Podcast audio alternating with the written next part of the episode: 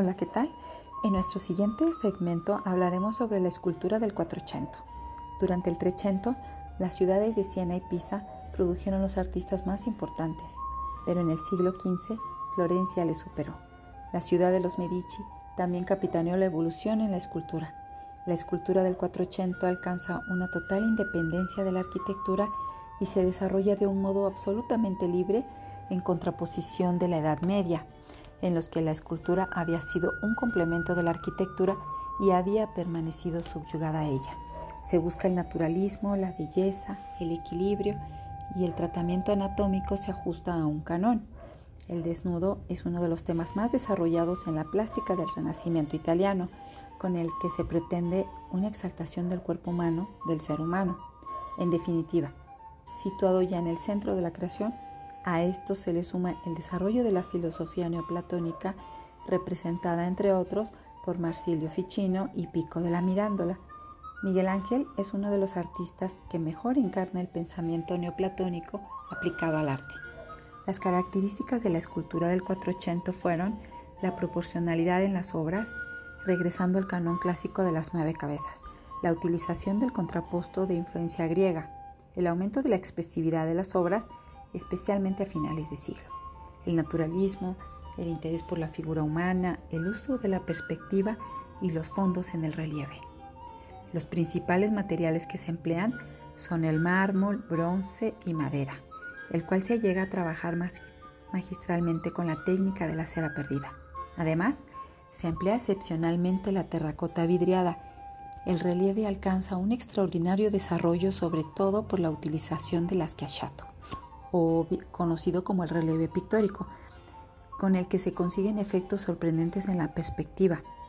El bronce compitió con el mármol principalmente en, monumentos funerarios, fuentes y pequeñas esculturas para decoración de interiores, así como en estatuas ecuestres.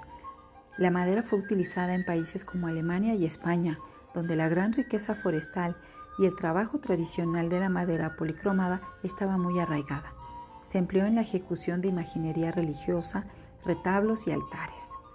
La terracota fue empleada pero como un material más económico.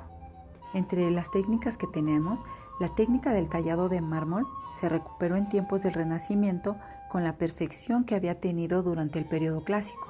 A partir del Renacimiento se empleó el taladro manual o trépano para eliminar la piedra hasta una cierta profundidad esta herramienta se empleaba tanto si se hacía la escultura en talla recta, como a veces lo había hecho Miguel Ángel.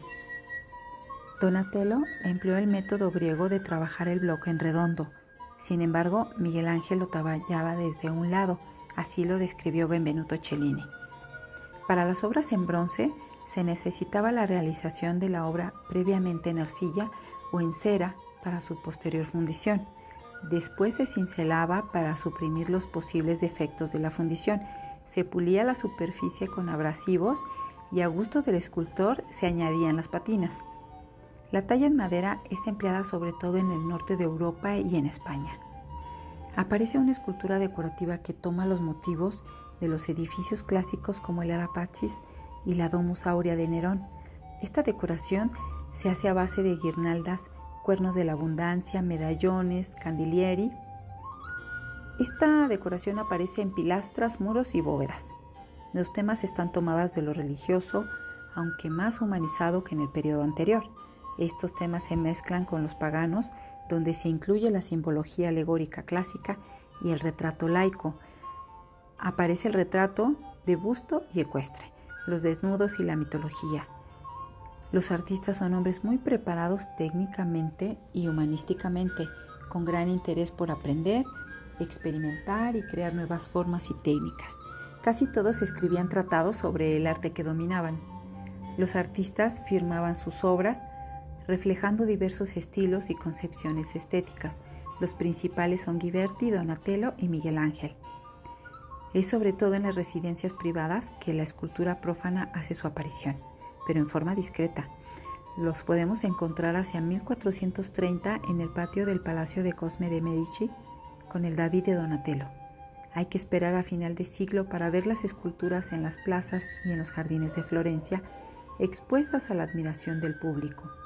Cada elemento del cuerpo y el conjunto, la esencia del pensamiento griego, adopta sobre todos los grandes temas de la escultura antigua el desnudo viril, mientras que ignora totalmente el desnudo femenino.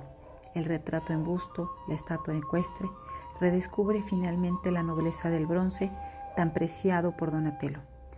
Retiene también la idea de la proporción modular, es decir, la relación entre la antigüedad y a menudo distingue la escultura del Renacimiento del arte gótico. En cuanto a la composición, la composición de la figura humana se basó en la búsqueda de la perfección en la anatomía, sobre la que muchos artistas de esta época adquirieron verdaderos conocimientos con la práctica de disecciones para su estudio.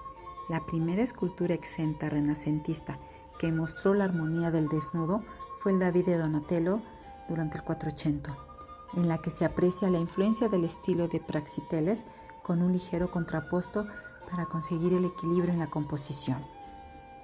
En cuanto al busto, los retratos en forma de busto siguieron siendo utilizados en el 480 con la nueva concepción humanística que imponía la representación con un gran parecido físico, pero también con la afirmación de la personalidad del retrato.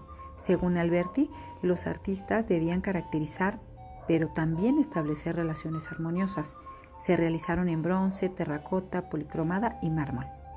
En cuanto a la estatua ecuestre, la estatua ecuestre de tamaño natural en bronce ya había sido tratada por los escultores romanos. Los estudios de Leonardo da Vinci conllevaron a un cambio en la representación del caballo, en la que se colocó, en la que se colocó apoyado sobre sus patas traseras y en actitud de abalanzarse contra el enemigo. En cuanto al relieve, en el relieve se utilizaron la arquitectura y las recién adquiridas leyes de la perspectiva para componer los fondos de las representaciones, como en la célebre Puerta del Paraíso de Ghiberti, en los relieves con la técnica de Aschiachato para el altar de San Antonio en Padua, realizados por Donatello